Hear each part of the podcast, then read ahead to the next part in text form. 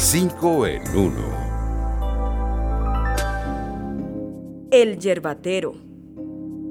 El eneldo es una planta aromática utilizada desde la antigüedad por sus efectos calmantes y medicinales.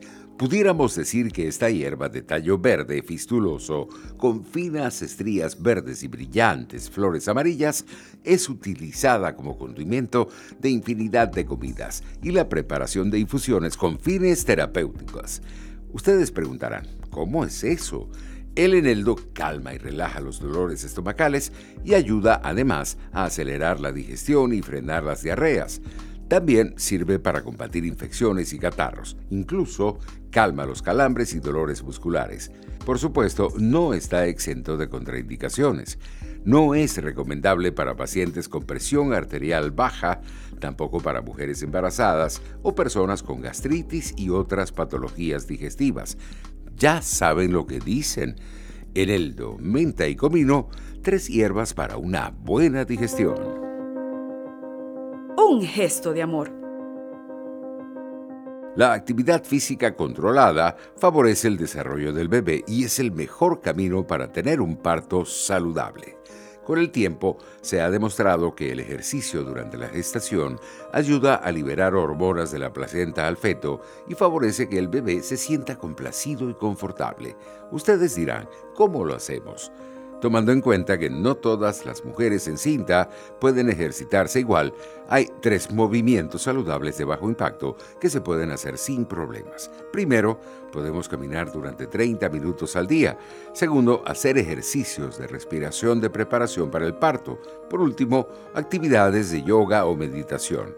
Por cierto, mediante las actividades físicas se mejora la respiración tanto del bebé como de la mamá y favorece la concentración al momento de dar a luz. La naturaleza nos enseña. El café llegó a Venezuela de la mano de las misiones españolas asentadas en la cuenca del río Caroní en el siglo XVIII y con los años se transformó en uno de los principales productos de exportación de nuestro país hasta principios del siglo XX. Pudiéramos decir que el café venezolano se caracteriza por ser uno de los más aromáticos del mundo y su inconfundible sabor está entre cítrico y dulce. Sin duda, la mejor época para sembrar este producto agrícola es el inicio del período de lluvias, pues garantiza que la tierra tenga las cualidades adecuadas para el crecimiento del cafeto. Muchos no lo saben, pero la mayoría de estas plantaciones florecen a la sombra de árboles de guama para mantener la humedad del suelo, ya sea cortado, tetero, con leche, marrón claro, oscuro, guarapo, cerrero o negro, nada como el café venezolano. Una tamborera. El vals venezolano surgió de la adaptación de este ritmo europeo a los estándares musicales de nuestro país hace muchos años. Este estilo de música tuvo gran auge en Venezuela, sobre todo durante la época del presidente Guzmán Blanco, cuando hubo un marcado afrancesamiento de la sociedad el violín, la bandola, la guitarra, el tiple, el cuatro y la mandolina son los instrumentos típicos de este baile de salón venezolano. La melodía, generalmente en ocho compases, es entrecortada y suele romper de forma atrevida con la métrica europea, jugando con los silencios y compases de forma graciosa. Entre sus exponentes destacan Federico Volmer, Manuel Aspurua, Teresa Carreño y Ramón Delgado Palacios. Al son de su música, cortesanos y soldados bailan, ciudad y campo dan vueltas.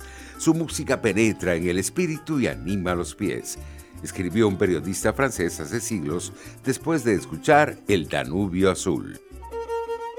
Increíbles parajes.